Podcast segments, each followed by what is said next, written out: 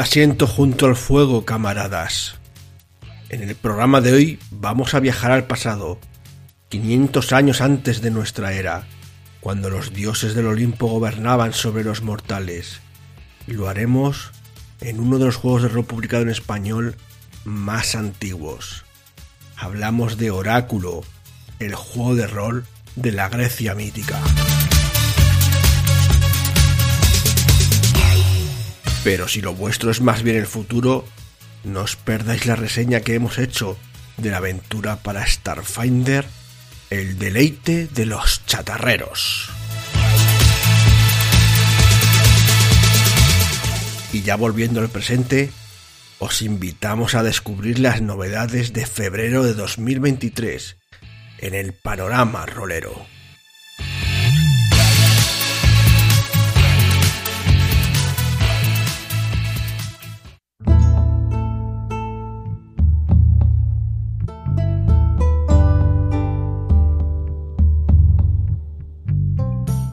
A todos parroquianos, estamos aquí en la Posada Mil Caminos con un formato un poco especial. No sé si llamarlo esto la tertulia un retroanálisis, porque vamos a sumergirnos en las profundidades más oscuras de la historia para hablar de un juego histórico, como no puede ser otro.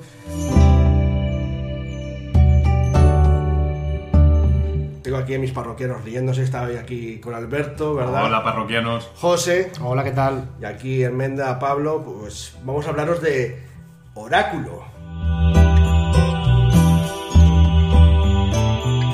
Juego de rol publicado por Joke Internacional, si mal no recuerdo, en 1992. Pues. Año olímpico. A ver cuánta gente se acuerda de esto. Sí, sí, año olímpico. Es verdad, no me había caído yo en esa historia. Año olímpico aquí en España. Eh, lo publicó Joke Internacional y eh, está escrito por Joaquín Mico. Eh, Nico. Mico, perdón, lo siento. Por- bueno, no, no sé, la verdad es que esta, teníamos ganas de hablar de este tema, ¿no? de, este, de, este, de este juego de rol, porque, bueno, fue uno de los primeros juegos de rol que se publicaron eh, de forma comercial en España, eh, junto con el Aquelarre. No, no, ahora mismo no me acuerdo si está antes el Aquelarre o el, o el Oráculo, pero... Yo diría que la Aquelarre, así Sí. a de pronto, pero bueno, pero este fue como muy significativo también, quiero decir. Sí, desde luego, por lo menos, si no es el primero, es el segundo. Sí, o sea, eh, como digo, publicado de manera seria, ¿no? En plan, pues, eh, de hecho está en tapadura, formato DIN A4, eh, con un suplemento. con un suplemento que se llama la, bueno, la no, Atlántida, también por el mismo Sí. autor, ¿no? Sí, sí, sí. De 40 páginas. Y bueno, esto, esto me gusta a mí comentar, ¿no? Porque estos, estos libros antiguos de los años 90, sobre todo de principios, eh, dices, vaya, eh, qué finitos son, ¿no? Eh, dan tapadura 128 páginas, creo. Es, tiene este 128 páginas. Eh, ¿Y cuántas páginas tiene el último Pathfinder que te has comprado básico? 650 Por páginas. hacer una comparación. Con un papel un poco. Un poco lustroso, ¿no? La verdad es que, Alberto, eh, lo tienes bastante bien cuidado a pesar del tiempo. Y ahora sí, los pliegos ya empiezan a sufrir considerablemente. Como no pesa mucho, tampoco se ha este- estropeado tanto. Claro, te iba a decir, este libro llega a tener las páginas que tiene el Pathfinder y no estaría tan bien como lo tienes ahora. De hecho, es igual que la edición de, de la llamada de Cthulhu de Joker Internacional, que el pobre está. mi- está- Y del, señor, y del Señor de los Los Anillos. Señores Anillos está muy mal. Yo creo que el Señor Anillos tenía un poquito más de calidad, ¿no? Yo creo que está muy bien cosido. Está, está mucho mejor bien, cosido. sí. Porque la llamada de Cthulhu uf, está fatal cosido. Y este está como la llamada de Cthulhu, pero como pesa menos. Si este le aguanta eso, que es más delgadito. Sí. Fíjate, le ha pasado a estos juegos de rol como le pasa a a las películas. Que antes duraban una hora y media y ahora duran tres horas de media. Bueno, el caso es que el juego este, como digo, pues, bueno, está por supuesto en blanco y negro, no, no, no, no lo flipamos. Maquetado, no sé, sería el WordPress, el WordPerfect de la época, supongo, no sé. Sí, sí, pero está a dos columnas, Dos columnas. Letra pequeñita, pero bien. Bueno, pequeñita no, está bien. Sí, eh, sí, letra- está. Una, una Times New Roman a 12, más o menos, y una Arial, eh, más o menos. No sé si es. Parece una Times New Roman, sí. Los dibujos eh, que son de Josep Antoni Tassies eh, intentan imitar rollo antiguo, ¿no, Alberto? Sí, sí, Es sí, eso parece. Así es el estilo de una vasija griega o cosas así. Sí, del Sí. periodo clásico. Eso es, el rollo clásico. Bueno, eh, además te ponen subtítulos de navegación. Eh, Ágora, que ahora es pues un mercado, ¿no? Sí, eso es. Eh, bueno, no está mal, eh, son sencillitos, quizá no, no, no destaquen mucho, ¿no? Eh, la portada sí que me gusta bastante, por cierto, debo decir que la portada, la Atlántida menos. No sé si quieren imitar un rollo también antiguo, ¿no? Pero bueno, la portada que está hecha por, en este caso por Arnar Ballester, me parece bastante acertada, la verdad, muy bonita. Ahí yo le doy mis dieces en ese aspecto. Eh, bueno, mm, Alberto, cuéntanos un poco por encima, luego vamos andando. Es- La verdad es que nos va a costar un poco hacer este podcast porque realmente es, es difícil valorar este, este producto. Pues vamos a ver, eh, a ver, eh, situémonos. Pues hace un montón de años, em, a, a mí me gustaba mucho la mitología griega, bueno, y todo tipo de mitologías, la griega me gustaba mucho y leía mucho sobre esto y de repente nos encontramos con que habían sacado un juego de rol de mitología griega, que era el oráculo. Pues ahorré dinero, como se hacía entonces, durante unos meses y, y lo compré. Y, y bueno, pues es un juego que transcurre en la época dorada de, de Grecia y tú tienes, eh, básicamente, se llama oráculo porque todo el mundo pues, tiene una misión en la vida que le, Sí. que le encomienda el destino. Un destino. La moira, las moiras. Y tienes que ir a un oráculo que te revela lo que, pues más o menos, el, tu camino y lo que tienes que hacer. Lo que está por llegar. Efectivamente. Sí, yo, yo, yo por lo que he leído, eh, básicamente lo que he dicho, primero, eh, al director de juego, o máster, como lo llaman aquí también, dice, le llaman la Moira. En femenino, por cierto, hay que decirlo también este detalle. Mira, que hablan hace en tanto tiempo ya decían- eran inclusivos. Son inclusivos y no sabía por qué. bueno, Sí. Porque las Moiras son como... El destino. En mitología destino. griega las moiras son el destino, son tres. eh, Sí. como, eh, como las parcas romanas o como las nornas escandinavas. Y es lo típico, pues la que son tejedoras y el destino de cada persona pues es un hilo. Y están pues clotos, eh, la que si atropos, la que saca el hilo, la que lo teje y la que lo corta. Y es un poco el resumen. Pero aquí la, la Moiras es el director de juego, que es el que se encarga un poco de... pues, de Claro, porque tiene el destino de los jugadores en sus manos. Eso es. Me hace mucha gracia porque cuando he oído, sobre todo al principio, ya habla de, de que este juego de rol eh, no pretende ser un juego de ir a tesorar tesoros eh, y aventuras rollo, eh, rollo Dungeon. O sea, que ya, ya en la época ya intentaba alejarse de la sombra de Dungeons and Dragons y los juegos similares, ¿no? A Miguel le podría gustar. Pues sí, al menos la presentación ya te está diciendo, no, nosotros somos, somos, somos, somos alto standing, ¿no? No queremos mezclarnos con esa plebe. Bueno, se mezclan con otras plebes. Tampoco, a ver, es un juego de la época y sé que tiene mucho, eh, por hablarlo en terminología actual, mucho hate por mucha gente, ¿no? Porque tenía un sistema de reglas un poco regulero. Pero bueno, fue un intento, fue un intento. El caso es que efectivamente el juego, de hecho, empieza. O sea, los jugadores empiezan reuniéndose con el oráculo de Delfos para ver su destino. Porque su destino es lo único que importa en la historia de, Oráculo. Como en plan, no, no es atesorar tesoros, a menos que su destino sea ese, ¿no? Porque no, pues tienes que tener una montaña de oro o lo que sea. Muy rollo, yo qué sé, Ulises o algo así, buscando volver a su casa o...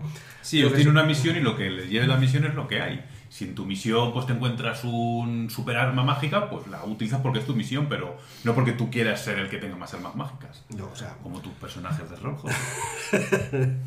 Es una, es una cosa a ti te jodería un poco, ¿no? Porque tú te haces un personaje pensándolo en en una cosa y luego llegas al oráculo de Delfos y te dice, pues tu misión es... mm, no oye, sé. Oye, vale, sí, la verdad, vamos a reconocerlo, me jodería mucho.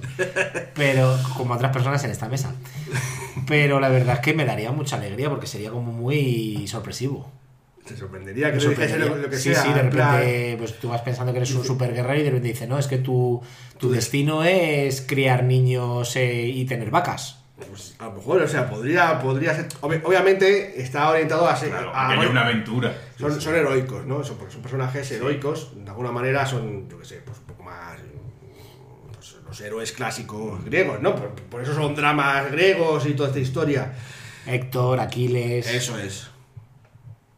En cualquier caso, eh, aunque creo que durante esa reunión con el oráculo, como que te va dando algunas indicaciones, pero son un poco difusas. O sea, tampoco es tan claro como decirte, no, tienes que tener una granja y, y hijos, sino que a lo mejor te, te lo dice con palabras un poco eh, interpretables. Luego hasta que te enteras de que, ah, que querías que tuviese una... Has estado dando vueltas, pegándote con gigantes, con cíclopes y cosas así. Digo, no, pues que querías tener una granja. Y, bueno, pues nada. Me acuerdo además, Alberto, que cuando lo jugamos, que esto, la primera parte llegamos a hacerla. Y recuerdo que, que nos reunimos con el oráculo de Delfos Sí, y sí, sí. estuvimos ahí diciendo, pues no sé qué y tal. Y creo que hay un apartado en el que hay como varias líneas, dice, te preguntan algo y entonces vas de un lado a otro. Sí, había una- un sistema de preguntas y respuestas. o Eso es, hay un sistema de preguntas y respuestas que es como parte de la primera aventura de- del propio. La iniciación de los personajes. Bueno. Bueno, pues eso es un poco el inicio de, lo que va al juego. Y luego diréis, ¿y qué, personajes se jugaban? Hemos dicho heroicos, pero es un poquito más... Aquí, a pesar de que nos queremos alejar un poco del concepto de Dungeons Dragons, en realidad hay cosas que se nota que, que ya de la época de, de la D&D y la primera edición, pues se, inspiraron en, el juego. Claro. Y que si vas a hacer una aventura, pues al final jugar con un funcionario a lo mejor no es lo más divertido. Para aclarar lo que estábamos preguntando antes de las fechas, El Señor de los Anillos, por ejemplo, se tradujo en el 89, Aquelarre se publicó en el 90 Ah, entonces es posterior. a la y Oráculo en el 92. Pues el segundo, entonces. Yo creo que no hay ninguno anterior a. O sea, debe ser los dos primeros que salieron ahí. Desde luego, de Jock seguro. Sí. Porque de otras editoriales no. Y español-español, el segundo sería. El segundo, sí. Bueno, pues lo que decíamos, que efectivamente tienes que elegir entre una serie de clases que te, que te definen en el propio juego. Que es, eh, bueno, pues. Yo aquí, Alberto, voy a preguntarte qué, qué piensas de jugar con un colono. ¿Qué, ¿Por qué un colono es como un personaje importante? Eh, Pues fíjate que ya no recuerdo muy bien cómo era el concepto del colono aquí, pero entiendo que sería. Mm, pues un poco aventurero por aquello de que tienes que instalarte en un sitio y demás, pero. Sí, pensar, recordar que los griegos tenían muchas colonias Sí. a lo largo y ancho de toda la Con costa. lo que conlleva De toda la costa mediterránea. cierta. mm, cierto riesgo, no es como que te dan una tierra y tú la cultivas Sí, todo, sino que, es como ahora que dice- conlleva un viaje, que en aquella época un viaje implicaba Sí, sí. mucho. Ahora me dicen, me ha dado un trabajo en Málaga, me voy a Málaga, Sí. es fácil. Sí. Antes era, me- pues me han dado un trabajo en, Carta, en Cartago. Eso es. Pues eh, a lo mejor no llegas vivo. Eso, y a ver lo que pasa y a ver cómo instalas y todo, claro. Sí, a lo mejor es un poco rollo como. eh, si lo planteamos como un juego de ciencia ficción, que los colonos van a planetas chungos, entonces que es casi heroico, ¿no? Eh, Sí. eh, colonizar un. Bueno, pues tenemos por un lado al colono. Por otro lado, al Amazonas. Bueno, eso sí que podemos entender mejor el concepto Sí, de. pues eso, unas mujeres que viven apartadas de la sociedad, la clave es que viven apartadas de la sociedad, pues se supone que son salvajes porque los griegos ya sabéis lo que eran con el, raciocinio y todo eso, y todo lo que no siga las normas de, y leyes de la comunidad es salvaje, da igual. Son bárbaros. Eso, aunque sean, aunque no lo sean porque luego ellas tengan sus órdenes, pero representan eso, y la imagen pues es la que todos conocemos. Luego tenemos al guerrero. Pues bueno, el guerrero es el soldado, eh, no, no tiene mucho más. este. Este te me pregunta también Alberto, que sé que. Mm, Una esclepiada, que es una especie de, de médico o algo así. Claro, claro. Son pues médicos, curanderos, no sé, como no lo recuerdo muy bien, no sé en qué punto aquí eh, aplica una magia o algo, o conocimientos, porque al final ellos tenían conocimientos de medicina. Por lo visto tiene también relación con los egipcios y eso, lo- los esclepiadas. Aquí, al menos aquí, es que las lenguas que saben lo, cada clase, por ejemplo, los colonos tienen griego y fenicio. Claro, de Amazon- las amazonas, eh, griego, vale. Eh, los guerreros, griego y persa. Lo- Y, pues claro, persa porque se pegaban con... Sí. mucho con ellos. Y las esclepiadas, por ejemplo, griego y egipcio. Es verdad que los egipcios tenían va- vastos conocimientos de medicina. Así que, Sí, bueno, puede ir podría- por ahí, claro. podría- Por lo que estoy leyendo en el Atlántida, eh, tienen acceso a brebajes. Es decir, son casi alquimistas. Ah, también. O sea, sí, un poco curandero más Sí. que médico. Sí. Bueno, también tenemos, como otra clase, los o la sibila? Pues la sibila es ¿Algo de botánica o algo así? No, la sibila es la que contacta, con, es la que está en el oráculo, la que contacta y tiene visiones y te dice tu futuro y te guía. Es una, una vidente, por decirlo de algún modo. Con los espíritus y las divinidades. Y por último, lo- los atletas. Pues atletas era una profesión muy importante, pero ya sabéis el culto que tenían Al cuerpo. al cuerpo y a, y a esa cultura de, de- de esforzarse, de correr y demás, de, el propio atletismo y, y- y todas las, eh, las cosas que, incluye, que incluía. Claro, porque el atleta sería casi como Hércules, ¿no? O algo así. Podría ser una especie de atleta. Hércules sería un poco más guerrero o aventurero, y, pero bueno, el atleta es una persona muy cultivada, muy, muy social. Fíjate que yo lo, lo llegaría incluso a, a ponértelo a la altura de, a lo mejor, en otros juegos, como un noble, una persona muy social, porque al final es una persona muy popular. Como una, es como una estrella el, el que, atleta. que los atletas iban al gimnasio, que se entrenaban eh, y luego competían. Es decir, tenía, aparte que tenían que tener recursos para hacer todo eso, tenían que estar en muy buena forma. Sí, sí, sí, sí. Entonces, sí, y además socializaban mucho en el gimnasio. Yo diría que es un poco como, entre- eh, por, por buscar equivalencias a otros juegos, como entre el bardo, el noble o algo así. Bueno, además, cada clase está asociada a algunas, algunas armas. Esto también recuerda un poco al Dungeon, ¿no? Eh, de hecho, al Dungeon primera edición, el elfo era, un arquero, Eso ¿no? no era, era- no era el elfo arquero, no. Era un elfo y los elfos eran arqueros y punto, ya está. No Y es muy bueno con las flechas. Pues aquí igual. El colono sabe usar la espada corta y la onda. La amazona, el arco y flechas y la espada corta. El guerrero, la lanza y escudo común, muy típico lo del guerrero con la lanza. Eh, las asclepiadas, eh, la daga. Las sibilas no usan armas. Claro, las pobres. Y el atleta la lanza. Bueno, claro, la lanza. Jabalina, claro. Ojalá, es, es lo, lo típico, ¿no? Bueno, pues esas eran las clases que había y, y- y no había más. So- solamente quiero comentar que este, este libro es polémico. Es verdad que por un lado tenemos lo de la Moira, que es la. Es la. eh, Sí, el nombre del director de juego. Pero luego los personajes, el, el, autor del libro consideró hacer eh, cambios en las características dependiendo del sexo elegido. Porque efectivamente, no solamente algunas clases solamente están aptas para un sexo u otro, por ejemplo, las amazonas solamente pueden ser mujeres, las civilas solamente pueden ser mujeres, los atletas solo pueden ser hombres, las esclepiadas sí que pueden ser hombres o mujeres, pero el guerrero espartano, porque el guerrero en realidad es el guerrero espartano, pues es Es un hombre, sí. son hombres siempre, solamente son hombres. Pero más allá de, más allá de eso, eh, luego las características que tienen, ahora vamos a hacer un repaso rápido de las características, pero también difieren si eres hombre o mujer.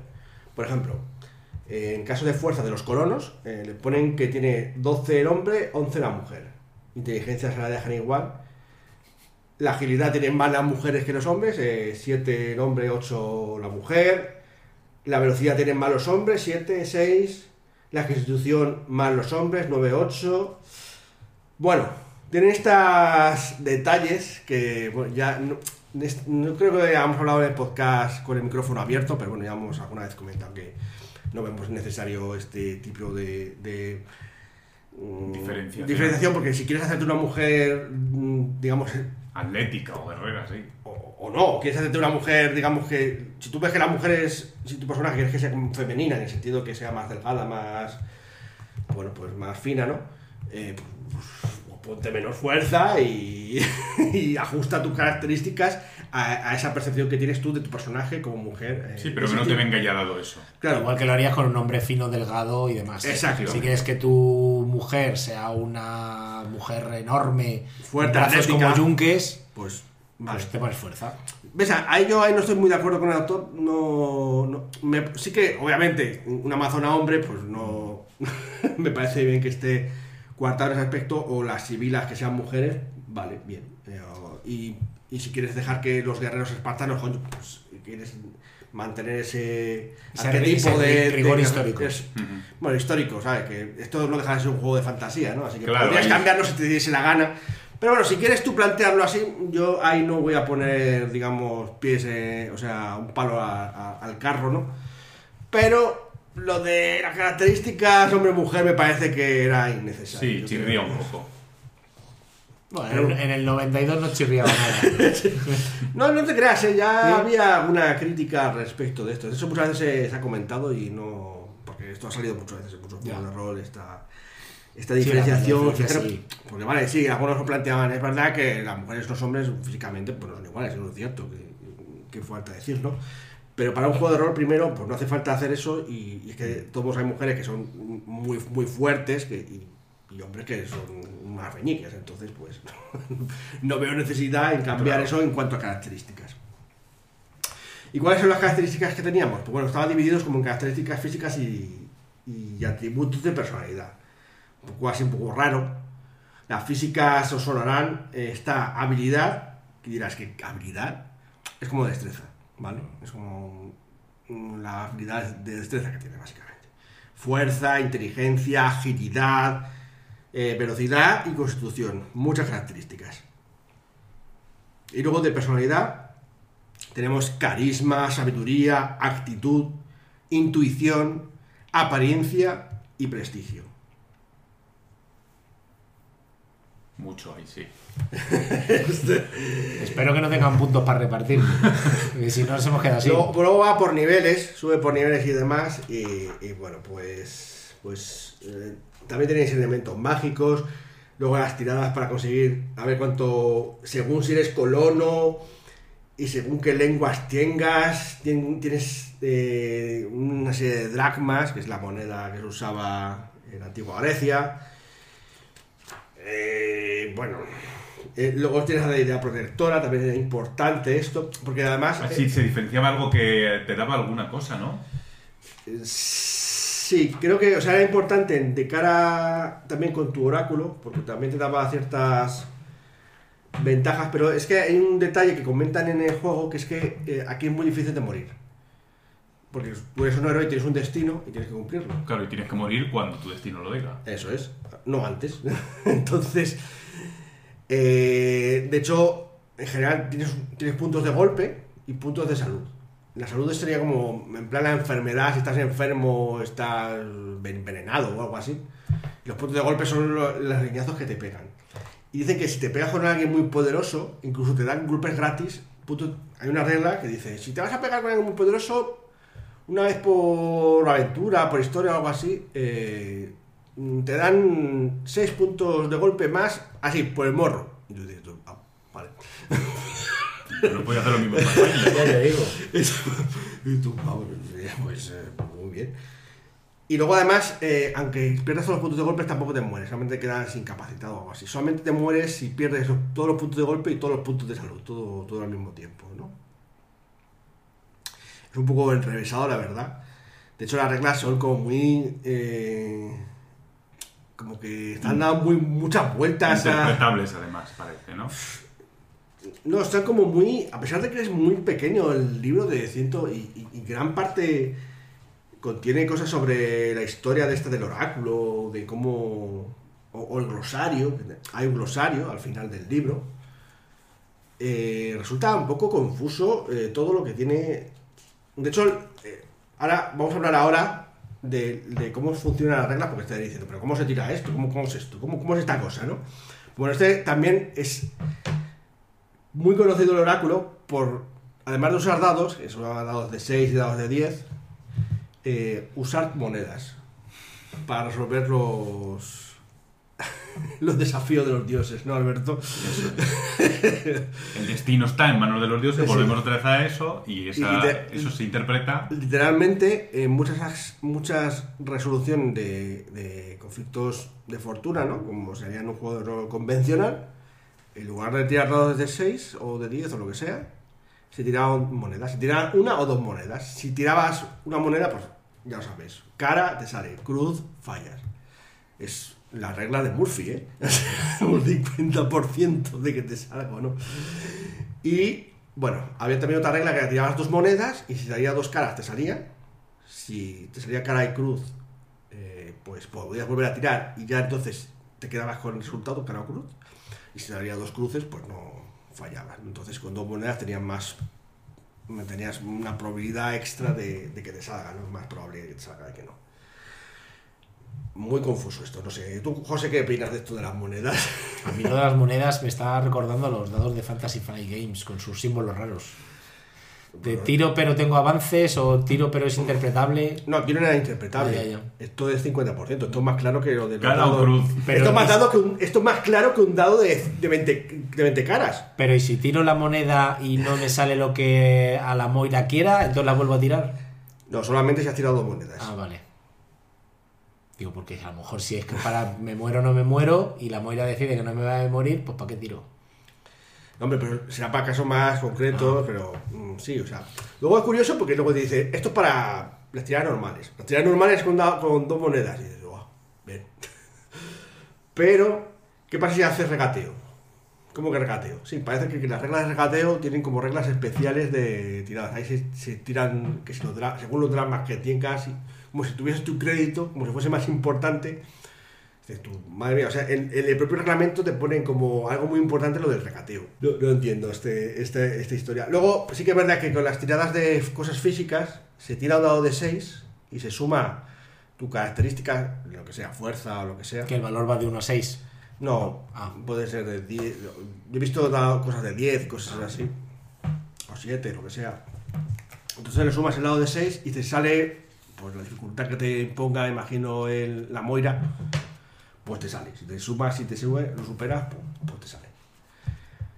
Eso con las características físicas. Pero con las de habilidad tiras un dado de 3. Que muy adecuadamente te dice, pero si no tienes dados de 3, señores, recordad, estamos en el año 1992. Yo no he visto un dado de 3 hasta hace, no sé, 3, Relativamente, o ¿no? 4 años Sí. que, no, que los que hacen dados de todos los colores y sabores sacaron dados de 3. Yo jamás vi en el 92 un dado de 3 que Ni existiera. lo imaginábamos. Estoy viendo en la aventura la ficha y me recuerda mucho la ficha de la llamada de Chulu normal, porque tiene eh, puntos de habilidad 12, fuerza 10, inteligencia 14, agilidad 6. Ya, ya te Son esos valores de, hasta el ¿no? 18. 3 dados de 6, pues algo Sí, tiene pinta. Depende. Bueno, Puntos de héroe, como en el Sí, Pathfinder. con, con eso, eso es como los puntos de experiencia un poco, porque con eso subes de nivel. Porque va por niveles, señores, esto va por niveles. Queremos separarlo del dungeon, pero tampoco nos flipemos, ¿eh? Vamos a hacerlo por niveles. Bueno, tampoco pasa nada que sea de niveles y que sea narrativo, entre comillas. Bueno, esto era un poco el sistema y probablemente una de las cosas más criticadas de este juego y yo creo que razón un poco, ¿no? Porque... Sí, era- el pobre no tenía por dónde pillarlo. era tremendamente caótico. O sea, le daba importancia a cosas como lo del regateo. Que. mm, no sé. ¿Por qué? ¿Por qué el regateo era tan importante? No sé. El caso es que, bueno, pues. mm, Eso funciona así. Luego te viene como. Los atributos de los seres fantásticos. El bestiario. El bestiario. Que tenemos criaturas como. Voy a. para que nos escuche nuestros. Yo, eh, no flipo con algunas de estas cosas. A ver, el Arión, ¿qué es el Arión? Arión. El Arión. Busca otro que sepamos. Me suena a caballo o algo así. El Valio. Valio, eso no sé lo que es. Tampoco. El Caribidis. Esto. Ah, Caribdis es un, es un monstruo, sí, es un monstruo marino. A ese sí le conozco. En los cíclopes también los conocemos. Sí, Cerbero. Mm. pues, un chuchillo. centauros. Cércopes. Cércopes. No sé ahora mismo quién son, pero sí me suena de haberlo visto en algún libro, ¿eh? Ceri- Cerinitis. Bueno, el delfín también es un monstruo. Eso era una monstrua, yo creo, delfín. Sí. ¿Delfín era un monstruo? Era una monstrua, yo creo que tenía como, como, como un montón de hijos que eran monstruos también o algo así. Cércopes son traviesas criaturas de los bosques que vivían en las Termópilas. Míralos. Mira. Eh, triadas, vale, sí. Sí. Bueno, tenemos delfín y tenemos a delfina. Ah, pues delfín es la que te digo yo que es una monstrua. Delfín entonces pues era Delfín. un amigo suyo, no sé. Las triadas, la esfinge, vale, gigantes. Delfina era una dragona. Sí, bueno. ¿Era Hija, dragona? hija de Gea. Anda. Yo sé que era un monstruo, no sé Para que custodiara el oráculo de Delfos. Delfina en Delfos. Y mira a ver si tenía Claro, hijos, pero a mí me suena que era como madre de monstruos o algo así. Pues se la describe como mitad doncella, mitad serpiente y a veces eh, se la llamaba pitón. Bueno, bueno, pues tenemos también bueno, el grifo, las gorgonas. Esto no sé qué. Heca- Hecatonquiros. Hecatónquidos. Es una especie de gigantes también. De gigantes y, y- y titanes. La ¿Cuánta, hidra. cuánta fuerza tiene? Pues los sacatón, quiero para ver si... los- 140. Vale, sí. va. Entonces el humano con sus 12 de puntos de fuerza va, va jodido. Sí, Aquí los bichos tienen mucha fuerza. Entonces ¿eh? es como cuando te enfrentas a, los- a uno de los mitos. Sí, pues algo así, sí, pues sí. La hidra, 80 de fuerza. Pues imagínate. El macho cabrío. El minotauro. Mm, Estas como, a ver, como las mm, meno- me- mon- moi- mónidas, las mónidas. Mónidas, no sé quiénes son. Las, las memónidas, perdón, memónidas, que es algo de memoria. No me ni idea. Memónidas. Yo sé, yo he escuchado esta palabra en algún otro sitio porque, porque es una palabra que, eh, no sé, algo de las memorias o algo así. Las ninfas, los onocentauros, que son un onocentauro, Bueno, centauro, pues puede ser que tiene el cuerpo de burro o de algo así en vez de, de caballo. pues, pues O de otro quino. Algo, algo así era, eh, quiero recordar. el pegaso, el pitón, la quimera, los sátiros, las sirénidas, talos, Talos era un estatua gigante, yo creo.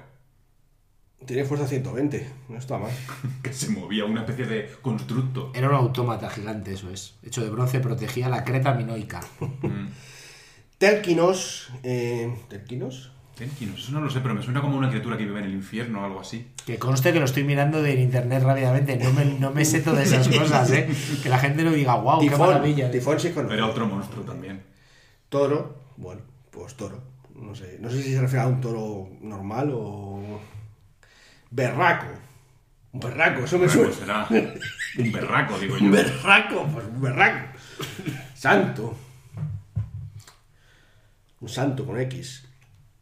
Y es inmortal. Para alucinar, ¿eh? Eh, sí que vienen criaturas ahí, sí. Sí, sí. Ah, bueno, nos vienen hasta los dioses, ¿eh? Ah, Atributos de dioses y semidioses incluso. Bueno, no sé qué dios tiene 404 de fuerza, a ver. eh, falero. Falero. ¿Quién es falero? ¿Será un titán a lo mejor? Mm, No me suena. Estoy en ello. falero. Bueno, Velero- Belerofonte, Belorofonte era un héroe, sí. Belorofonte montó a Pegaso. Aquiles, 150 de fuerza Aquiles. Claro que sí, hombre, guapi. Se carga hasta los gigantes. Oye, Héctor también está fuertote, ¿eh? 157 de fuerza. Claro, como tienen sangre divina casi todos estos, pues dirán, Bueno. venga. José, dinos, Heracles. ¿Cuánta fuerza tiene Heracles, según tú? 500. No, 250. Ah, Que ya es bastante. Que no está mal, ¿eh? De hecho, es el segundo más fuerte después de este. del bicho este que tiene 400 y pico. Falero solo me sale que es un Falero. puerto, un puerto del sur de Atenas. Ah, no, no, perdón, me he equivocado. Falera, 404 de inteligencia. Que es muy Falera. listo. Falero. Pues pues no. Pues yo no sé quién es tampoco. No, no tiene tanta fuerza. Pues eh, sí, Heracles es el más fuerte de todos, 250 fuerza, 50 de fuerza. Tiene sentido. El, más, el héroe más grande de la mitología. Luego el segundo más fuerte sería eh, Polideuco. Polideuco, no recuerdo su, su historia, ¿no? Polideuco. Bueno, Ulises no es tan fuerte, 160 nada más. ¿eh? Ulises era como muy listo igual. Sí. Tiene 170 de, de inteligencia, es como muy listo. Aquí casi todos tienen como 100 y 170 con que destaca Ulises de ser Teseo, El del Minotauro. Sí, ese también era listo. de Castor, Al, Atalanta. Polideuco puede ser Pollux, por lo que veo. Puede ser Castor y Polu, puede ser Polideuces o Polideuco, creo. Esto que hemos dicho son semidioses, pero aquí están también los dioses, perdón. Madre mía, fichas de dioses. Fichas de dioses. Porque, ¿Por qué no? ¿Sabes? ¿Por qué no? ¿Por qué pones la ficha de un dios? ¿Por qué no puedes ponerla? Si, la fi- si está la ficha, Se le puede, matar. Sí, sí, además tiene. Bueno, no os ponen los puntos de Los golpe, los supongo que no les arriba, pueden matar. Entonces, ¿el más fuerte de los dioses cuál será? Mm, Zeus, entiendo. Debería. Zeus. Bueno, igual este Festos también puede ser, o Ares. Pueden ser los dos muy fuertes. Vale, pero veo a Zeus, curiosamente. No sé, eh, no está por orden alfabético, está por el orden de. mm, que me sale del. no, a ver. Es que hay más, dios- es que hay otra tabla de dioses. Ah, es que hay otra tabla de dioses. Se- Zeus tiene fuerza 900. Madre mía. Y si hay dos más fuertes, pero hay alguien más fuerte. Adivinad cuál. Venga, es fácil. Eh, Saturno. Bueno, Saturno no sería. Sí, eh, bueno, Saturno es el que va. Sí, eh, perdón, es, Roma, es- eh, es Cronos, ¿no? Cronos, ¿no? Eh, No, no, perdón. Saturno sería el, el cielo, creo que era, ¿no? Ah, no, Saturno, Cronos. Sí, sí, Cronos, tienes razón. Cronos. Sí, sí, sí. Me está confundiendo. Ah, no, perdón. Urano. Ah, Urano es el cielo, ese. claro. Urano que tiene fuerza 1000. Urano. Claro, además es como más abstracto. Eso me recuerda, fíjate, un poco como a los mitos de Chulu cuando es que- sale Azazot, que es como... Urano es el abuelo de Zeus, Eso es. padre de Cronos. Claro, claro. Es que, es que me estaba confundiendo con Cronos y, Y son Urano. como geas, son como deidades que son tan Sí, claro, pero, pero, pero básicas. Pero si tiene ficha se le puede atacar. Mil de fuerza tiene Urano. Tiene más fuerza que Zeus. Bueno, pues es el abuelo. Cronos, no sé si sale. Cronos y con K. Fuerza 810. Tiene menos fuerza que, que Zeus. Bueno, murió a, a sus manos, ¿no? Así que. Bueno, mataron entre todos, creo, a Cronos. O lo encerraron o algo lo así. mataron ellos solo se murió. Bueno, derrocaron, sí. Sí, pero claro. Ante- intentaron comerse. Cronos intentó comerse a sus hijos. A pero- todos. a todos, pero no, no le salió. Y bueno, ¿quién es el más rápido de todos? Pues era Hermes. Por supuesto. Hermes mil de, de velocidad y de agilidad. ¿Y el más listo será Atenea? Mm, bueno, Atenea tiene Tendrá sabiduría igual, tenía un montón. 900. De... Pero hay alguien con más sabiduría que Atenea, lo cual me sorprende. Afrodita. No, Afrodito tiene apariencia. Apariencia bien. Eh, Hades tiene más sabiduría que... Bueno, porque juzga a los muertos, supongo, no sé. No sé. Tiene mucha, pero Hades le han puesto con más. Pues vale. bueno, la verdad es curioso mirar esto, ¿no? Es, es interesante. Es muy curioso, efectivamente, porque obviamente si pones a los dioses, pues pones sus características y un pequeño resumen de ellos, pero no le haces una ficha. Sí, porque no se van a pegar con ningún... Es que... es que de Y hecho, aunque, interactúe en la partida, porque tú digas, quiero que salga un dios que favorece, porque eso ocurría en los mitos, a uno de los, de los, de los eh, jugadores o demás, pero no vas a hacer que se pelee con nadie ni nada. O sea, será algo, pues, Narrativo. claro. Ya, pero- Por su propio peso tiene que ser así. Yo creo que esto es un poco como... como, eh, inspirador la llamada de Cthulhu, ¿no? Que te ponen a los primigenios. Sí, sí, que ocurre lo mismo. Quiero decirte, ¿por, por qué pones la ficha de, de Chulu y de son ¿En qué momento va a ocurrir algo para que tengas que tener sus características? Sí, es que te da igual, es que aparecen y... Aunque fueran la mitad de conocer de los que son, seguirían siendo dioses para los humanos. Quiero decir que es que no, que no tiene sentido. Claro, no sé, bueno. Lo que pasa es que es verdad que, al contrario que aquí, eh, la llamada de Cthulhu lo veías con un dibujito al lado y como que molaba, ¿no? Sí, sí, es como eso, te cuenta su cosa. Pero aquí es que ni siquiera te cuentan Ya, cosas, sí, ¿sabes? No... Vale, es verdad que luego hay un glosario que te habla sobre... Que bueno, que... que- Mira, delfín. Estamos diciendo, ¿qué es el delfín? Pez sagrado que protegía a los navegantes de las islas de Poseidón y Afrodita. Pues es un delfín delfín. normal. un delfín normal.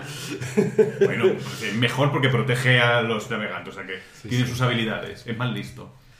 Así que es verdad que había lo de los delfines sí que había algunas eh, como ilustraciones o cosas de ese rollo, así como que se navegan, ¿no? No sé si con un carro o algo así puede. Bueno, hay muchas criaturas marinas que las tienen. De hecho, es uno de los emblemas también de uno de los animales de. mm, Poseidón, ¿no? Va con un carro tirado por delfines. Y, y, y eh, Afrodita, yo creo que a su madre la guió, o, o a ella misma la guiaron unos, unos, unos delfines o unos peces, que son los que luego están en constelación, que son Piscis. Era algo así el mito, no lo recuerdo muy bien. Apolo también llega subido en delfines a Delfos. Porque lo acabo de ver por lo de Delfina. En fin. Los delfines eh, eran muy importantes en Grecia. por Sí, ese ves que sí. Bueno, sí, lo de Era un Delfos- pueblo lo- lo- marinero. entiendo que lo de Delfos y delfines está emparentado estas palabras, ¿no? Por, por- por eso, ¿no? Porque, pues imagino que habría muchos delfines en, En la zona. en la zona en su momento. Bueno, pues Oráculo es un poco esto, porque no sé, es que me cuesta. Si, si, si- bueno, si, si viene un montón de gente diciendo queremos más Oráculo, pues bueno, pues ya si acaso nos, nos lo haremos en profundidad. Pero la verdad es que es una lectura un poco. un poco, un poco digerible, ¿eh? ya está un poco feo. Se ha quedado el pobre vigil. Sí, se queda un poco regular y tal. y eso. Pero bueno, aceptamos que el intento fue gracioso, ¿no? Luego teníamos un suplemento. José, cuéntanos un poco de qué va el suplemento este. El suplemento que has dicho que se llamaba Atlántida eh, está editado en el 95. Ajá. Una- Tres años después. Una cosa de, los- de las más reseñables es que las ilustraciones interiores son de Max, el dibujante de la víbora. Están muy chulas, es un dibuj- el dibujante poliédrico. Entonces son las ilustraciones son de este estilo, pero muy muy interesantes. Y luego cuando lo vas leyendo, la verdad es que me ha gustado mucho el, el entusiasmo inicial del escritor, que dice que este es el, el libro que inaugura una serie de suplementos. Es decir, tenía idea de continuar la saga de, de Atlántida. Lo que habla tiene es una especie de sistema avanzado de, de nuevas habilidades para los nuevos, nuevas cosas para los personajes jugadores, cosas para los colonos, para las amazonas, nuevas armas, nuevas habilidades y luego nuevas unidades de medida, magias, hechizos, nuevas tablas de animales.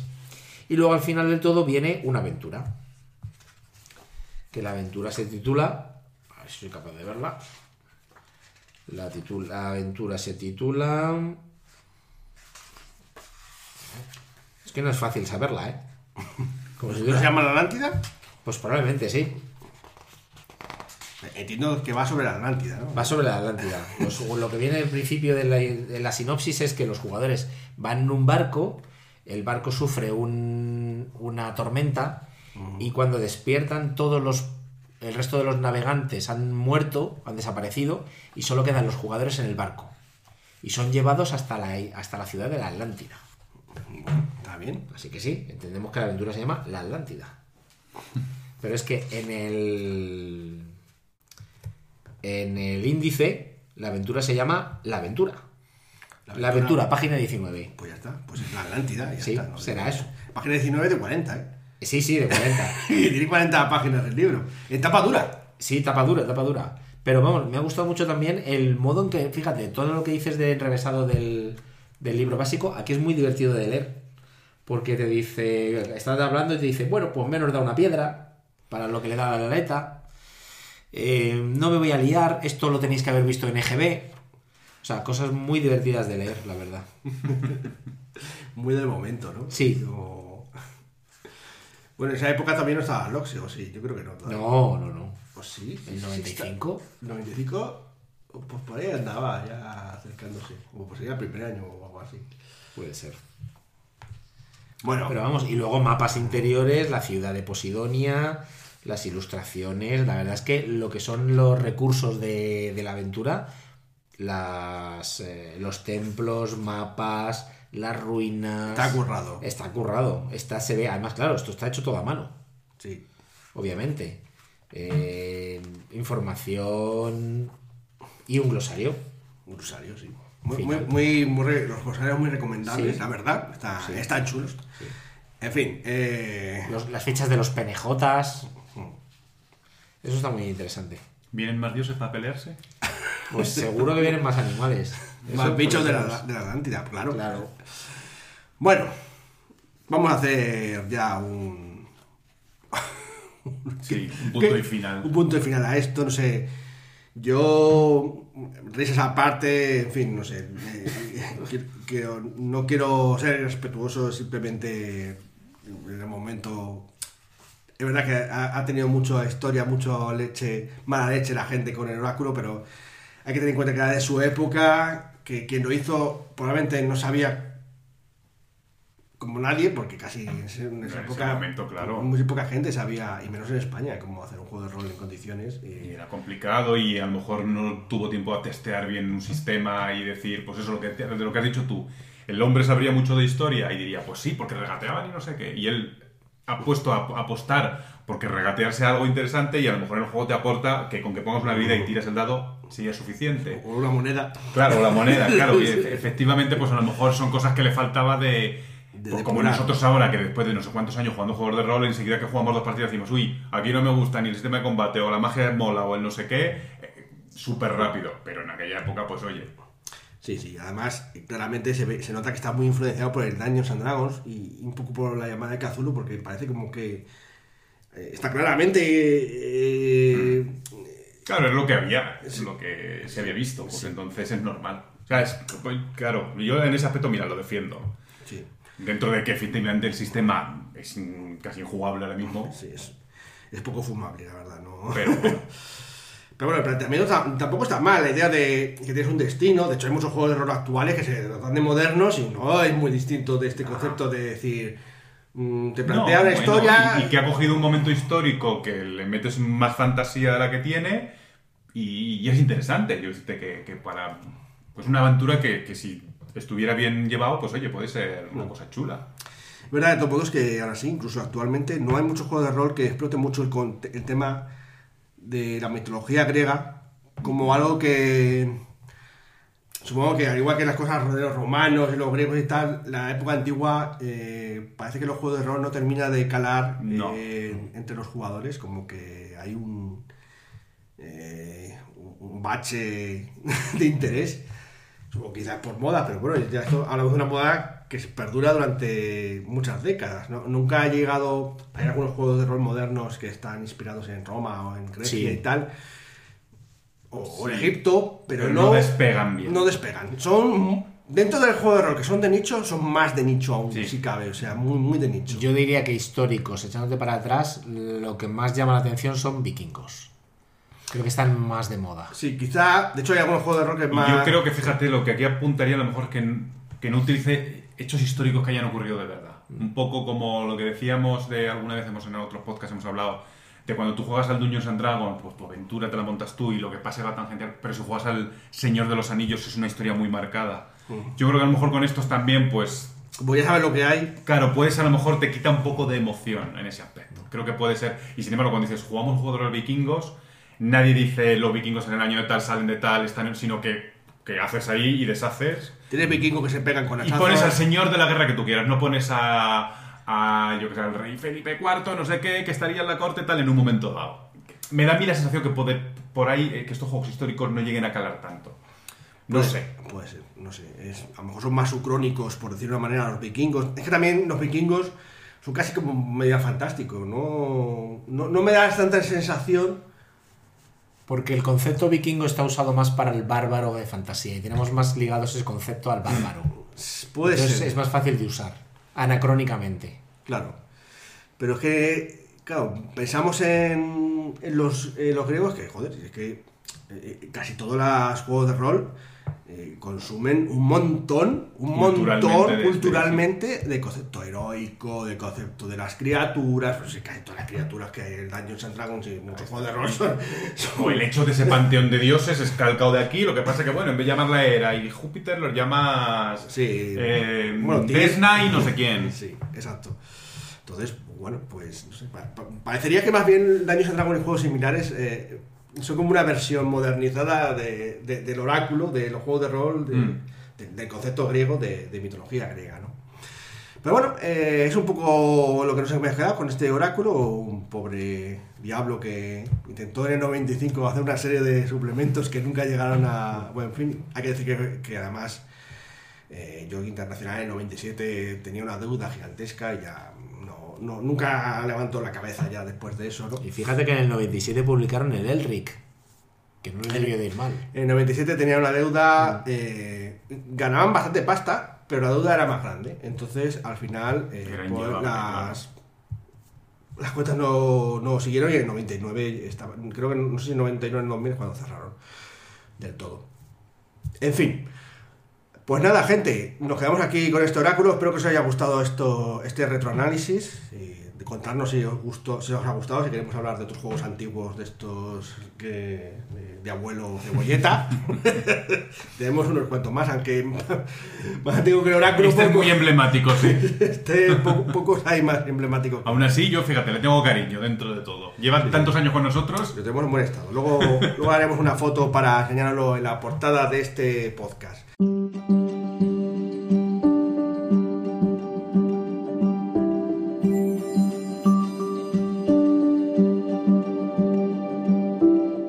Bienvenidos todos aquí al desván de la posada Mil Caminos, gente. Hoy, mm, bueno, le hemos quitado el sitio a Alberto y estamos aquí con José porque, bueno, mm, no siempre vamos a hablar de juegos de fantasía medieval, sino que nos vamos un poquito más alto, ¿verdad, José? A las estrellas. Sí, eso, bueno, estoy un poco asustado. Me ha, me ha dado miedo subir las escaleras hasta aquí arriba, porque Alberto nunca me deja subir. Ya, porque le, le cambian las cosas de sitio y le molestan un poco. Y bueno, Claro, eso- y siempre intento robarle algo. Pero sí, nos vamos a ir a Starfinder. Starfinder sí que es uno de nuestros juegos favoritos también y que, bueno, pues tenemos varias campañas, bueno, tenemos varias, tenemos dos, ¿no? Ahora mismo en, en curso. Cuéntanos, ¿de qué- ¿de qué vamos a hablar hoy, José? Pues vamos a hablar de la aventura publicada por Debir, eh, El deleite de los chatarreros.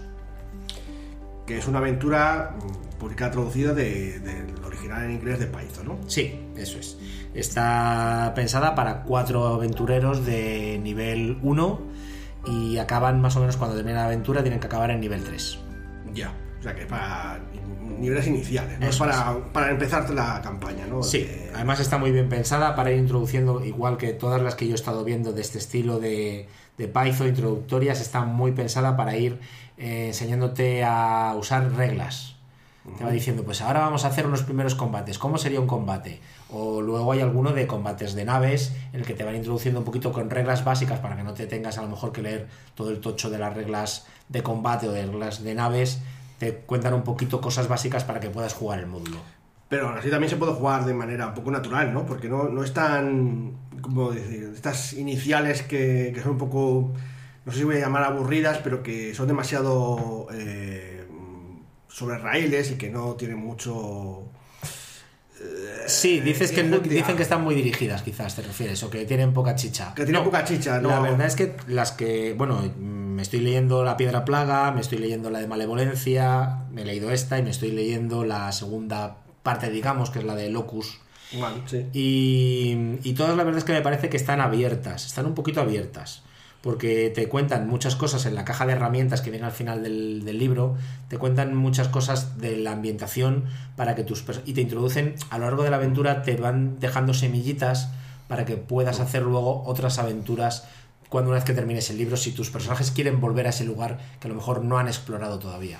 Vale, o sea que tiene un poco más enjundia que a lo mejor la típica aventura introductoria de otros juegos de rol y demás. Sí, de eso todos es. modos, mm, para que nuestros oyentes lo sepan, no vamos a hablar primero de spoilers, ¿vale? Hasta que no hablemos, o sea, haremos aquí una, una indicación, ¿no? Escucharse una indicación muy clara de que vamos a empezar a hablar de spoilers. Esta primera parte va a ser sin spoilers. Sí, esto lo puede escuchar todo el mundo, Eso es, tanto jugadores como directores, como de directores, juegos. eso es.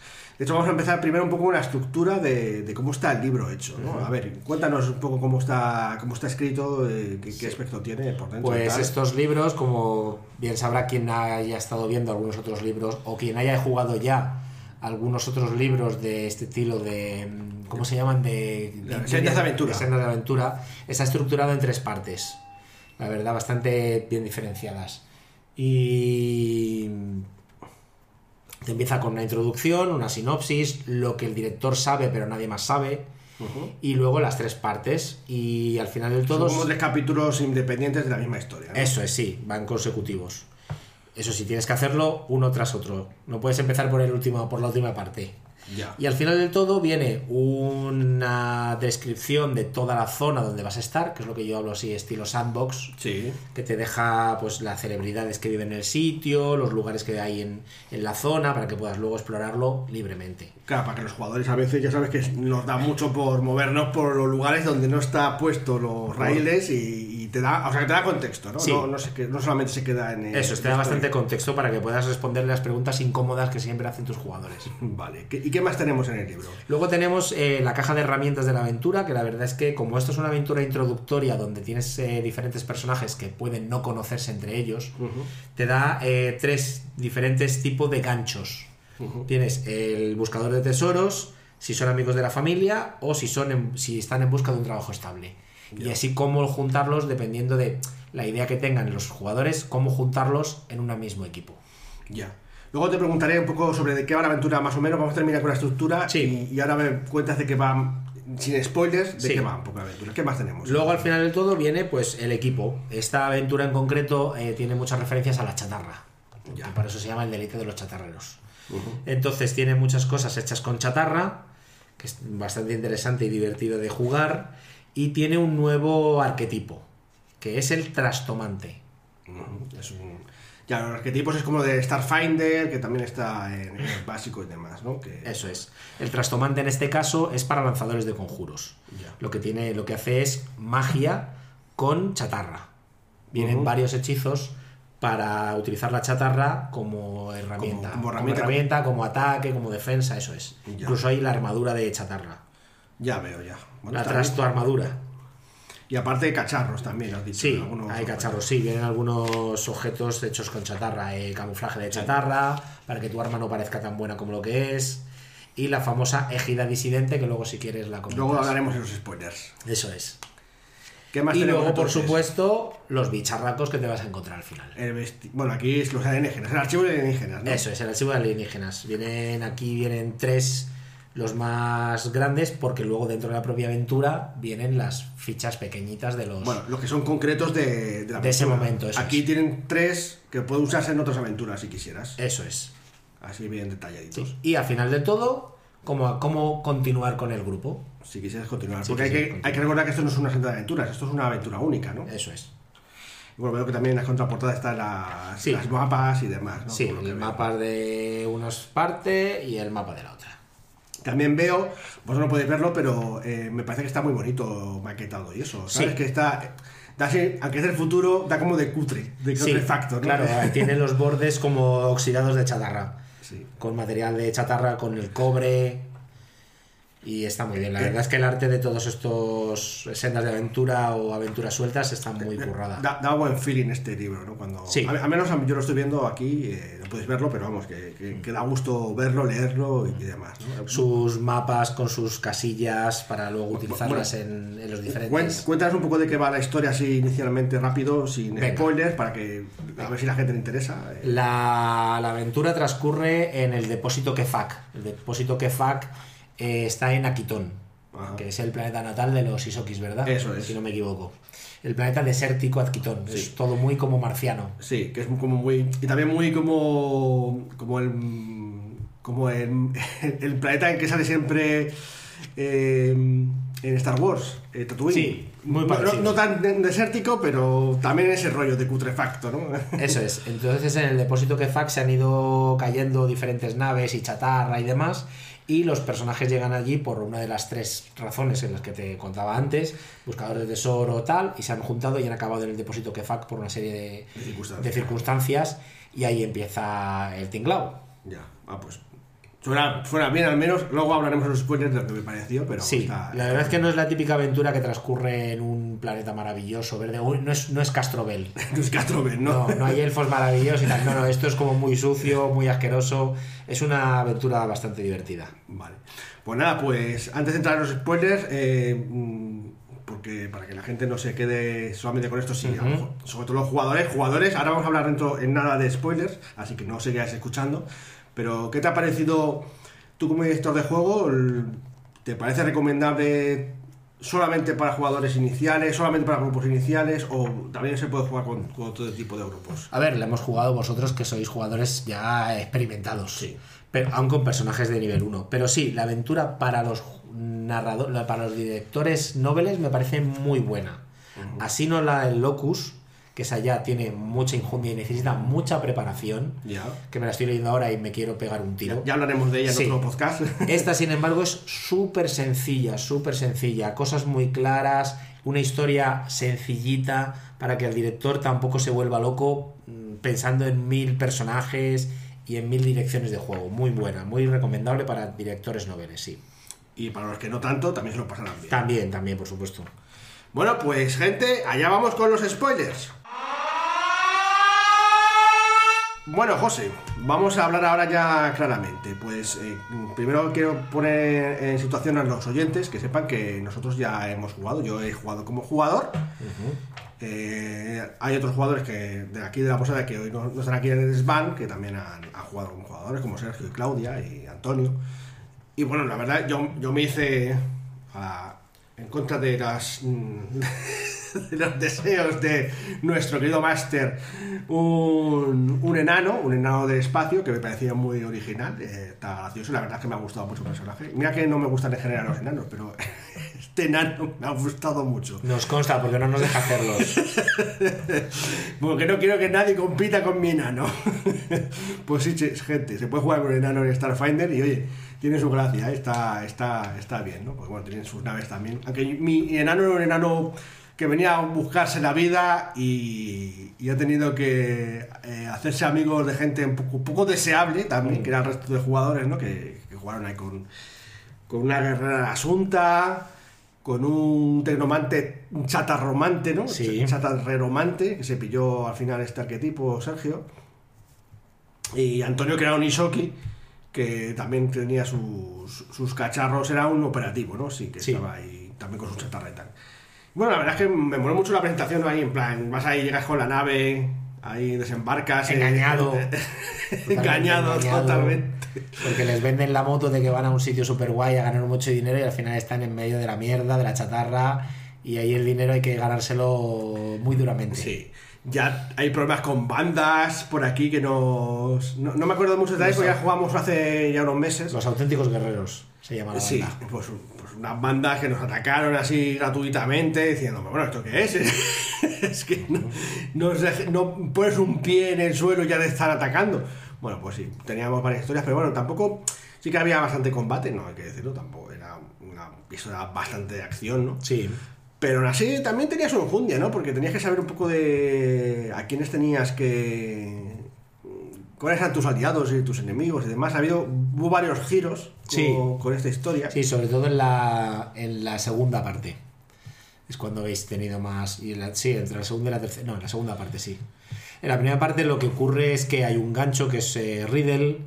Que la verdad es que en el libro le tengo que quejarme porque está traducido en algunos sitios como Riddle y en otros sitios como acertijo. Que ahí siempre hay algún errorcillo de traducción. Entonces, eh, se llegan, los personajes llegan al, al depósito Kefak y entonces tienen que rescatar a Riddle de una pelea. Y a partir de ahí, Riddle pues les ofrece trabajo. Les ofrece trabajo. Resulta que un androide, Bari 13, se- que era cliente suyo, se ha perdido y quiere recuperarle, encontrarle, porque claro, eh, le tiene que pagar todavía. Entonces los jugadores en la primera parte intentan encontrar al androide perdido entre diversa chatarra y sobre todo bichos que están contaminados por el tasterón. Sí, es verdad que tuvimos que ir por ahí un- una especie de, De desguace de naves y porquería. Y había bichos. Sí, el tasterón cuenta lo que es. que yo No me acuerdo bien de los detalles. El, el tasterón es el, el combustible de antes de los motores de deriva. Es verdad, es cierto. Entonces, es, que, es que en Aquitón eh, Tasterón es lo que se eh, era, era, era el productor de Tasterón de, la, de aquí, los mundos del pacto. Eso es. Entonces era muy rico este planeta. Pero cuando ya se descubrió el motor de deriva, pues mm, aunque se sigue usando, las naves siguen usando Tasterón, pero bueno, es ya no, no requiere tanto. Además han agotado casi todos los recursos. Sí. Y, y bueno, pues es como el petróleo, pero en cutre, ¿sabes? Sí. Como, como el carbón casi en este caso. es. ¿no? Entonces los animales y los seres que habitan ahí están contaminados por el tasterón y entonces son como radioactivos.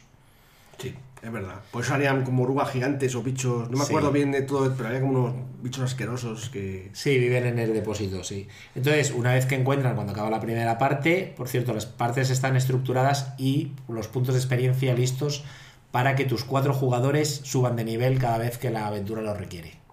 Sí. Entonces, cuando acaba la primera parte, han encontrado a Bari 13 que ha ido a buscar una nave secreta que se llama la Llamarada Estelar, que resulta que estaba investigando un motor que extraía energía de la propia deriva. Sí. Entonces es un motor que puede valer pues miles de miles y miles de millones de, De millones créditos. de créditos. Y entonces Bari 13 lo que hace en el final de la primera parte es contratar a los jugadores para que le ayuden a él a buscar esa nave perdida. Correcto. Y eso estamos con ello. Y tenemos que estar recuperando una serie. Bueno, no, primero la encontramos, quiero recordar, y luego teníamos. Había como un campo o algo así. Necesitamos recuperar una serie de artefactos. Sí, llegáis a la llamarada estelar, Sí. es sencillo encontrarla, y resulta que tiene un campo de fuerza Eso. que está activado. Entonces ese campo de fuerza requiere que la desactivéis y se conoce a un personaje, a un PNJ que puede hacerlo, pero requiere una serie de, De trastos. de trastos para hacerlo. De chatarra. De chatarra, sí. Y que es un goblin del espacio. Sí, es verdad. Una goblin. Y entonces, pues los jugadores durante la segunda parte tienen que ir enfrentándose con las diferentes bandas, Sí. es lo que decía ahí Pablo, de que puede estar en una banda o en otra. Y, Y además hay una banda que era de goblins, Sí. si mal recuerdo, y otra era de uno, una especie autóctona de. Sí. De, de, lo- de, de- de Aquitón, De aquí, que sí. unos bichos muy mala leche, enormes. Es como una historia de los Montesco y los Capuleto, sí, algo así. la verdad. Son ¿Que ¿Tenían cuatro brazos estos también? O... No, son como lagartos de Son como fuego. lagartos de grandes, así, pero grandes, enormes, o sea, gigantescos, un pedazo Sí, de bichos. porque cuando no se cua- llega un momento en que no se reproducen sexualmente, cambian. Y había unos que eran, tenían, eran enormes y con muy mala leche. No todas eran tan grandes, es cierto, pero los que, los que eran. Los que no habían tenido relaciones sexuales tenían problemas o algo así. Es un, son los Ikesh- Ikeshti. Los Ikestis. sí. Están en el archivo de alienígenas también. Sí, sí. Pues están, es que son de, son, son nativos de, de Sí. Akiton también, igual que los Isoki. Los Entonces- bichos con muy mala leche, muy mala leche. Entonces, cuando terminéis la segunda parte, habéis conseguido las suficientes piezas para abrir la, la llamada estelar. Debo decir que toda esta parte, sobre todo con los bichos estos, me recuerda a la típica película de los 80 con malotes ahí Sí. persiguiéndonos. Eso es. La verdad que sí. Y la tercera parte, pues es la típica eh, in- intromisión en una nave estelar Sí. eh, caída. que hay, Estrellada. Que hay fantasmas, zombies, chungos, de la deriva. Eh, bueno, no son de la deriva, eran bichos de Sí, sí, hay asfixiados. hay fantasmas de la deriva, También, muertos- es verdad, sí, sí, son muertos de la deriva. Había muertos de la deriva también, es verdad. Sí, sí. Y algunos más chungos que otros. Y bueno. nada. Es un dungeon de nave espacial. Un clásico, un clásico. Sí, pero parece cuando termina todo que no, porque luego vienen a reclamar la... Ya. los que al principio te estaban dando por saco que desaparecieron, toda la... Sí, los auténticos guerreros Los parece que auténticos ya guerreros que- les has que- dado su merecido. Parecía que ya no iban a molestar más. Y llegan diciendo que la nave es nuestra. Y tú dices, ¿cómo? Eso es. Cuando ya te has partido el lomo y tus jugadores están un poco débiles. Te viene Siempre ahí bien. una panda, pero además hay una legión de cabrones. O sea, bueno. Sí, sí. Te vienen, eso me ha gustado porque vienen en, en oleadas y te van indicando cómo, si los jugadores han preparado diferentes trampas, eh, pueden ir repeliendo las diferentes oleadas. Sí. Pues está muy bien, la verdad que también me, me lo pasé muy bien con, con eso. Y También. monstruos finales. Y monstruos finales. Bueno, simplemente había el bicho cerrado de la deriva que estaban antes. o sea, hay como varios, como varios finales. Parece que terminas y dices, ah, qué bien. Y, no, y vienen más y tú, no, estoy hecho mierda, no puedo más. Pero bueno, estaba muy bien, la verdad es que nos lo pasamos muy bien. Y además nos dio mucho pie para conocer a nuestros personajes, ¿no? Porque Sí. era, no sé, como muy adecuado. Así que yo creo que una de las mejores aventuras como rollo introductoria Hmm. porque yo he jugado así de los juegos de rol, así que yo, yo al menos como jugador lo recomiendo. Y, bueno, tú como director de juego ya has comentado que este gusto. Sí, me ha gustado mucho porque ya te digo, muy sencilla de jugar, de dirigir, de preparar. O sea, también ha sido agradable de leer y demás. Sí, ¿no? sí, sí, muy, muy amena. Bueno, pues, pues esto es el... Y en la portada sale un Besk. Sí, y no es el malo final. No. Ahí sí que es un otro spoiler. Pues nada, este juego que se llama, como hemos dicho que se llama el... El módulo, la aventura. El deleite de los chatarreros. El Derecho de los Chatarreros, un nombre súper guay también, por cierto, para un, para un, para un libro. Sí. Así que os recomendamos mucho, todos los que os guste Starfinder, eh, que, bueno, pues... Ya ¿Quieres hablar de la égida? Ah, sí, la égida, por fin. Eso. Bueno, nos dieron un objeto. Nada más empezar. una- nos regalaron un objeto que no viene en el básico ni nada, sino que, bueno, cua- cuando nos atacan cuerpo a cuerpo, podemos hacer como reacción, si mal no recuerdo, Sí. levantarla. Sí. Es, es una pulserita, Sí. así como mecánica, que lo levantamos y crea como una especie de escudo de energía que, que se rompe. La explosión eléctrica lo rompe y se rompe en pedazos el propio cacharro. Sí. Y te anula 5 puntos. 5 puntos de daño. Y puedes volver a reconstruirlo otra vez. En 10 minutos. O sea que te vale como uno por combate o así, Sí. más o menos. Es un escudo permanente para siempre. Y está muy bien. Y además es que te puede quedar para nuestra aventura. Pues cuando juguemos una de Locus One, que nos estás preparando, pues. Ahí seguiremos con pues, nuestro égida. Pues ese, ese es uno de los objetos que viene, uno de, de ellos, ¿no? Hay varios, pero está muy bien. Así que nada, pues eso, pues esto este es todo lo que tenemos que decir sobre el delito de los chatarreros. A menos que quieras indicar alguna cosa más, José. No, la verdad es que lo hemos hablado de casi todo. Muy si bien. tenéis alguna duda, preguntarla. Eso es, ponerlo en nuestras redes y si podemos, pues os contestamos con, con lo que... Sin hacer spoilers para todos los demás que la lean. Correcto, eso es. Bueno, nos vamos antes de que llegue Alberto, que como nos ve aquí con sus trastos, a lo mejor nos echa la bronca, como Sí. siempre. Venga, hasta otra. Adiós.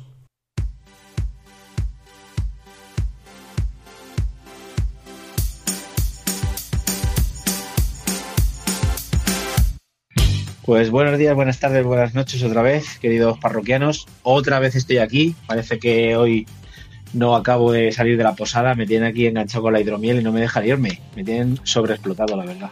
Bueno, pero te estamos invitando a todos los hidromieles, así que no te quejes. Ah, bueno, bueno. Pues yo pensaba que luego me ibas a pasar el ticket. bueno, eso todavía no, no, está, no está previsto. Ni se confirma ni se desmiente. Pues nada, pues vamos otra vez más a ver las novedades que tenemos en el mundo rolero de la mano de nuestras buenas editoriales y nuestros eh, mecenazgos más animados. Y nada, como siempre vamos a empezar por orden alfabético. Empezamos por The Beer, que ya por fin tenemos el bestiario 2 de Pathfinder segunda edición, que son otros 300 bicharracos para ponerle y hacerle la vida más fácil a nuestros queridos aventureros un bicharraco de, suplemento, la verdad. Que no, sé cómo se inventa tantos bichos, es increíble. ¿eh? Pues imagínate que en Pathfinder de primera edición hay 5 o 6. Ya. O sea que. Pues imagínate si sacan bichos o no. Luego también, eh, ha sacado ya por fin, a principios de marzo, sacará el Baesen, Estaciones de Misterio, que hablamos de él eh, como novedad en septiembre, y que son cuatro aventuras, para quien no se acuerde. Para marzo-abril parece que se ha confirmado la esperada caja de inicio de Pathfinder segunda edición. Sí, sí, sí. Ya, se han visto en algunos vídeos y la verdad es que está, está guapa, pinta molón, la verdad. Incluso aunque tiene por ahí como tarjetitas y todo de las reglas resumidas, que está, está bien y se puede usar luego fuera de la caja de inicio, o sea, para las partidas normales. Así que parece un. Por fin podremos Sí, parece muy buen recurso. Por fin podremos utilizar después el problema Senotari, que es esas aventuras que se supone que enganchan con la aventura introductoria que viene en la caja de inicio. Pues sí. Así que bueno, ¿qué más tenemos? También tenemos eh, para Pathfinder la extensión de Mangui, que es eh, pues una de las, eh, un librito dedicado a una de las regiones. Yo, a mi modo de ver particular, hubiera tirado más por los muertos vivientes. Pero bueno, si queremos jugar con los brujos hechiceros, ¿qué le vamos a hacer?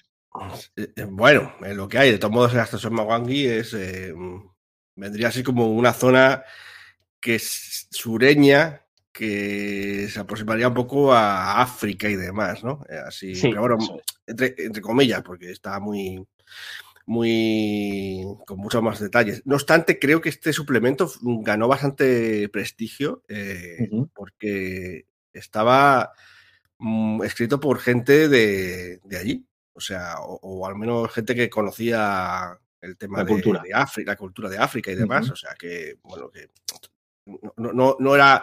Y, es una percepción más de la gente que vive ahí, más que de colonos que, van en plan a ver lo exótico. Entonces, bueno, es, un suplemento que por lo visto sí que tiene bastante eh, enjundia y, prestigio, Así que ya, ya, veremos cuando salga pues cuando tengamos entre las manos os hablaremos de él. Y para Aventuras de la Tierra Media va a salir el suplemento de Aventuras en Erebor, que es otro librito más de estos de aventuras en otra zona dedicada de la Tierra Media. Que creo que ya este es el último, ¿no? Que sale de, Aventuras de la Tierra Media, porque ya será el Señor de los Anillos. Me parece que sí. La nueva edición que va a salir para la, bueno, pues la OGL, ¿no? La nueva OGL, sí. por decirlo de Ahora tendrán que trasladar todos los libros que eran del anillo único que han trasladado a la Aventuras de la Tierra Media, de la Aventuras de la Tierra Media tendrán que trasladar otra vez al otro libro del anillo. Veremos a ver qué sale de eso. Luego, HT eh, Publisher sigue poquito a poquito, mes a mes, sacando los libros de la senda de aventuras del auge de los señores de las runas de Pathfinder Savage. Parece que el Pathfinder está en todos lados, pero no, solamente aquí. Y tiene, se llama La fortaleza de los gigantes de piedra, que es el cuarto libro. Muy bien, ¿qué más? Luego, este mes, nuestro Shadowlands es no solo rol. Es decir, no solo rol ha empezado a sacar cosas a lo loco en, modo Shadowlands, como hizo el mes pasado. Y han sacado un montón de cosas que seguro que algunas te coges. El laberinto, el laberinto y sus cámaras secretas es para cult. Es una colección que cuenta con habitaciones siniestras, pasillos ocultos y construcciones fantásticas. 300 eh, descripciones y 100 mapas. Sí, me lo voy a pillar, digo sí. Ya me lo imagino. Es un libro de esos en los que el narrador disfruta y los personajes no entienden nada. Pero todavía no, no ha salido cuando lo grabamos esto. A lo mejor cuando lo escuchéis sí que ha salido, ya veremos. Es, es, una, es una preventa de estas típicas que ya hace no solo rol. O sea que ponerle calma. Bueno, a ver. Y bueno, ¿qué más me voy a comprar, José? Para, para el Rise, el libro del olvido.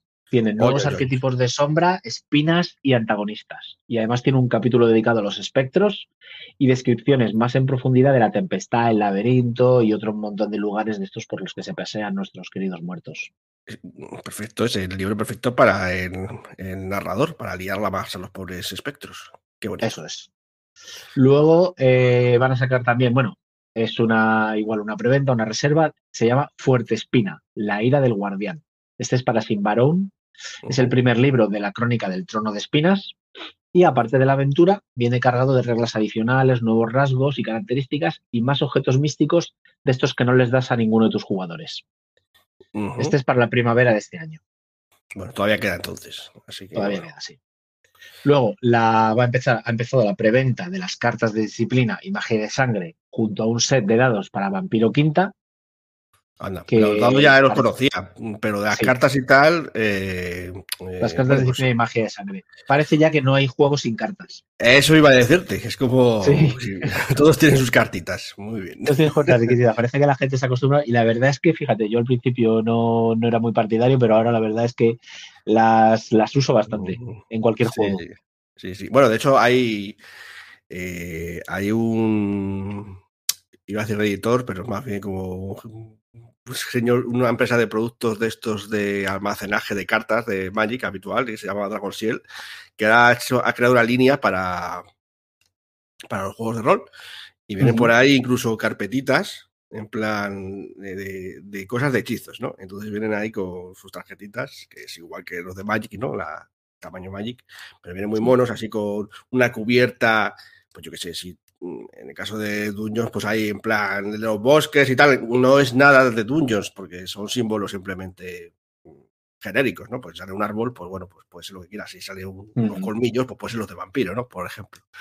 Pero que está, está gracioso y que, efectivamente, como tú dices, parece que todos han subido al carro de hacer cartitas de los poderes de los, de los juegos de rol. Eso es, sí.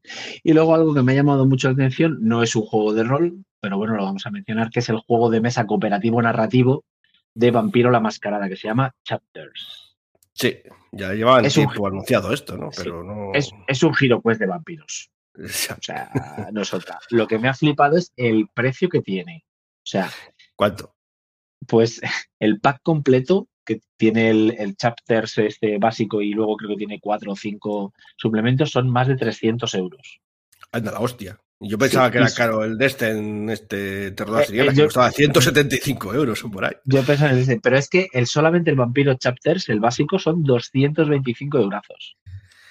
Pero esto es así, pues no hay ninguna versión más barata, no es en plan... Mm, yo lo que he visto no, o sea, es el precio que tiene de, reserva. Y ojo, que hay ediciones, es una edición limitada de 250 unidades, o sea que la gente seguro que se vuelve loca pillándola, pero vamos, me parece carísima. Bueno, yo sabía que el mundo del juego de mesa estaba caro, pero esto es ha superado todos los límites, ¿eh? madre mía. Entrar en la página web de No Solo Roll y confirmáis los precios y nos decís si es correcto o no es correcto o si a mí se me han ido los ojos. No, no, supongo que será correcto. Bueno, pues a ver, vamos a ver si en Sadura tenemos cosas más baratas. Sí, bueno, Shadowlands, ya todo lo que hablamos el mes pasado, ya están las preventas activas, que hablamos de historias de Leyenda 3, historias de Terror 3, Los pecados de la Casa de Rama y el Hotel Lovecraft, que la verdad es que le están dando mucha publicidad. El librito, o sea, el jueguecito de, mesa, medio juego de mesa, medio juego de rol, tiene muy buena pinta y están volcándose bastante en él, en el Hotel Lovecraft. Así que eso ya está todas las, todas las preventas activas. También el Kickstarter de Raven, Raven lo anunciamos el año pasado, es un juego de rol gótico, basado un poco en los relatos de. de. Se me ha ido el nombre. ¿De Edgar Allan Poe? De Edgar Allan Poe, gracias. Eh, lleva ya 73.000 euros recaudados y le quedan más de 15 días. Por lo visto, se, se, financió en 24 minutos. O sea que el Raven parece que estaba bastante siendo esperado. Pues, pues y también, Sí, y también sale por fin el Magia en Bruto, la pantalla del Guardián para el resto de Chulu, que también hablamos de ellos en, en podcast anteriores. Que, son reediciones de que ya sacó Eddie en su momento. De, estos libros, pero bueno, la verdad es que son reediciones de cosas muy importantes, por la pantalla y la magia bruto, que son quizá de los libros más importantes del rastro de Cthulhu. Bueno, bueno, pues ha durado muchas, no tantas cosas como el mes pasado, pero está bien, no hace falta que todos los meses sea fiesta. Bueno, y Gilpress, ¿qué, ¿qué, tenemos? Porque aquí Gilpress me debe algo, ¿eh? Y todavía no, sí, me puedes contar algo. Según sus newsletters, para finales de marzo, perdón, finales de febrero, principios de marzo, deberíais recibir el ejemplar de Mago el Despertar. Parece que han tenido lo de siempre, algunos problemas con las imprentas y demás, pero ya deberíais empezar a recibirlos. aquí estoy esperándolo. Eso es. Con la puerta abierta y la silla ahí en el relleno. Ah, hombre, aquí estoy. y también han activado el mecenazgo de la frecuencia Bauman, que es un juego de Xavier Ugalde, bueno, es un suplemento de Xavier Ugalde para ratas en las paredes. Este mecenazgo llevan hablando de él un montonazo de tiempo, de la frecuencia Bauman, y está a punto de terminar ya con un gran éxito. Por este momento llevan un 365% de financiación. O sea que la gente también tenía muchas ganas. Yo creo que de Ratas en las Paredes es un libro que, gustó mucho en su momento. Bueno, nuestro amigo Miguel siempre nos habla de él. Y, parece que había muchas ganas y que este, este módulo tiene muy buena pinta. Bueno, pues nos apuntamos otro éxito de. Ya con los mecenazgos está habiendo bastante éxito últimamente, a pesar de todo.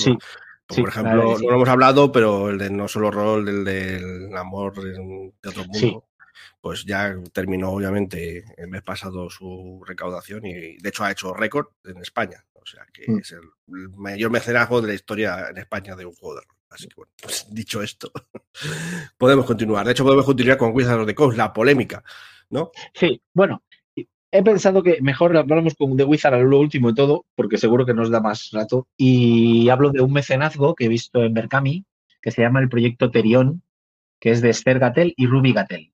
Este acaba de empezar es un juego de rol narrativo de unas 170 páginas donde tú eres el monstruo. Bueno, he estado leyéndolo y realmente es un hombre lobo. Porque juegas con un teriantrópodo, que es mitad animal, mitad humano, y tienen manadas, viven en clandestinidad, tienen dados de rabia. Eh, o sea, es un hombre lobo. Tienen, La diferencia es que tienen un sistema de 8 narrativo. La hoja de personaje, por favor, Mm, revisarla, porque es muy, muy, muy, muy básica, muy básica. Entonces yo le dedicaré un poquito de tiempo a la hoja de personaje, darle una vuelta. Y por ahora llevan un 20% del proyecto, que no está nada mal. Muy bien. Bueno, pues nada, pues otro, otro para sacar. Otro más. y ahora sí, venga, Wizard of the Coast, que sé que tienes ganas. Bueno, lo primero de todo, antes, de, antes de polémicas, han salcado, ya, ya tienes ahí las tierras más allá de Brujaluza, que sí.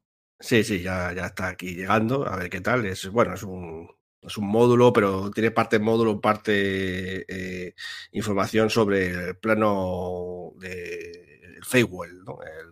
el, plano de, los, de, las hadas. Así que bueno, pues ya, ya veremos a ver qué tal. no, no, ha sido el suplemento más deseado de, de Wizards, pero ya está en inglés. Pero no, aquí está ya en castellano. Y respecto a sus eh, polémicas, pues bueno, pues ya sabéis que ya se echaron hacia atrás con el tema de la OGL, ¿no? ¿no? Tampoco vamos a incidir mucho más en este asunto, al menos no aquí.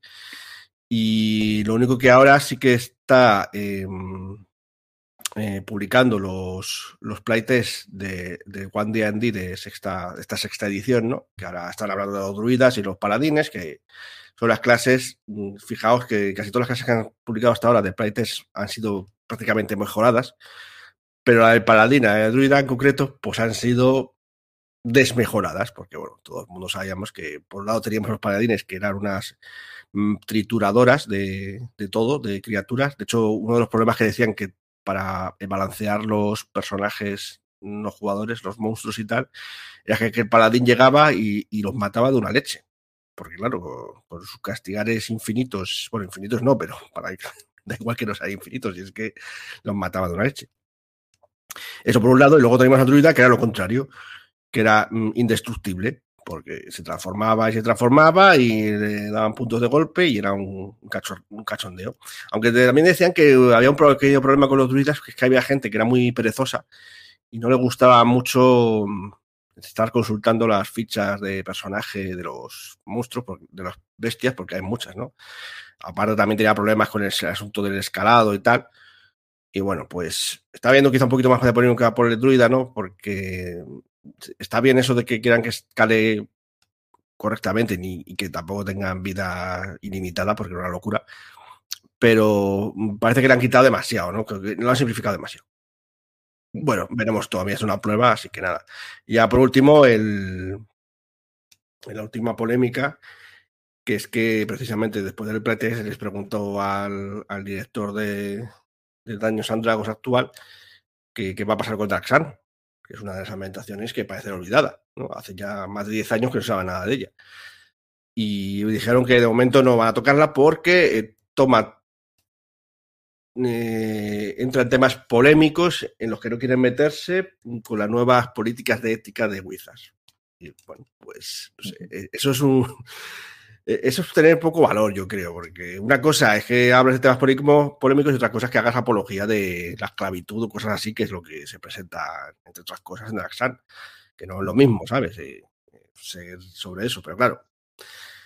Y eso, de hecho, da esto más motivo después de lo de la polémica del asunto de, de la OGRI y demás, que quizá eh, Wizards es una empresa que no quiere porque tiene otros ideales, pues bueno, que otras empresas sí se encarguen de, de hacer lo que no quiere hacer Wizards, ¿no? Eh, presentar ambientaciones que sean, bueno, pues, pues duras de digerir para algún público, pero vamos, no todo tiene que ser para niños de 8 años, quiero decir.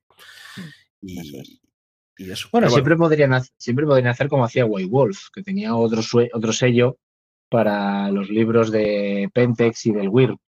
Siempre puedes sacarlos como un poco paralelos y decir, oye, pues mira, pero vamos, que ahora ya lo entre la tarjeta X y la advertencia, incluso en el módulo de, de Pathfinder de malevolencia, viene una advertencia para que hables con tus jugadores. Sí, le pones una advertencia al principio y chimpuno. No sé, es como mucho, como muy infantilizar a, a los jugadores y directores de juego, mm. pues quiero decir que, no sé, es que, en fin. Bueno, pues esas son las polémicas de, este mes y las novedades de este mes. Yo al respecto de lo de los paladines, yo siempre tengo a mi paladín de referencia, Sergio, yo siempre le veía que decía, venga, voy a hacer un ataque y empezaba, ataque poderoso, castigar el mal, más no sé qué, más no sé cuántos, tiro el dado, 58. Y yo, pero si lo has reventado. Efectivamente. Y efectivamente, el druida tienes que ser alguien mm, voluntarioso, proactivo. No te puedes quedar en me convierto en araña y ya está. No, no, ahí hay que darle. El druida requiere mucha, mucho trabajo, la verdad. Sí, es un poco. Bueno, o sea, hay que hacer cambios que son polémicos, pero vamos, que ya que los hayan cambiado. De hecho, al paladín le llamaban al, paladín supernova, porque llegaba, llegaba y los mataba. De, dice, espérate, puso mis castigares dos veces eh, y ya se hacía crítico. Decías, 90 de daño. Decías, por favor. ¿Sabes? No, es era imposible, claro. Decían que había un problema con las criaturas de nivel alto porque eh, el problema era el paladín. Paladín los mataba a todas. Dice que de hecho una de las cosas que van a cambiar las, estas expediciones es que, que las criaturas de nivel alto se van a notar mucho más dolorosas. Que es como que ser, porque ahora, está totalmente. Te, daba la risa, ¿no? En fin, bueno, pues creo que nos ha quedado un bonito noticiero, ¿no crees? Sí.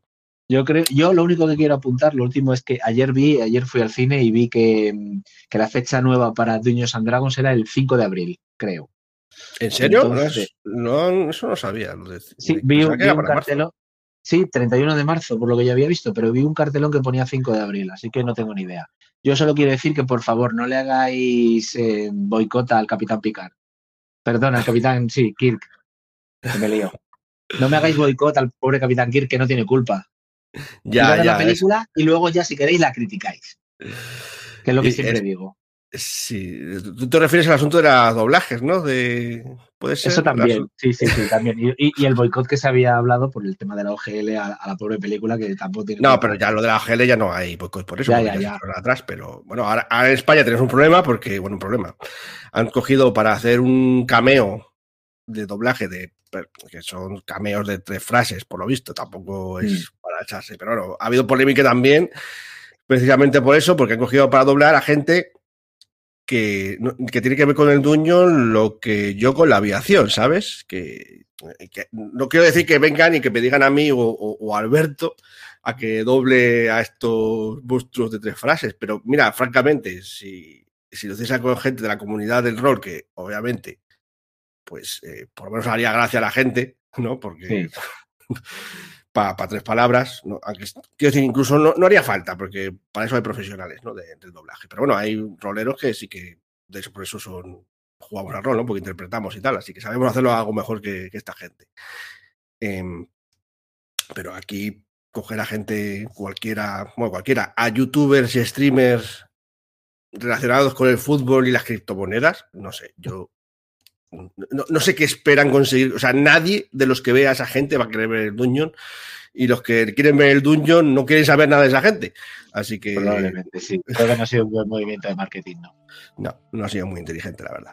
Pero bueno, Bueno. ya se sabe que está sitio, mucho de esta gente mm, está dirigido por gente que no tiene ni idea de, lo, de sus productos, solamente Sí, ve sí. numeritos. La verdad que sí. Bueno. Bueno, ahora ya sí, parece que está- están entrando a limpiar la taberna. Vámonos. Vámonos ya, venga, hasta el mes que viene. Adiós. Adiós.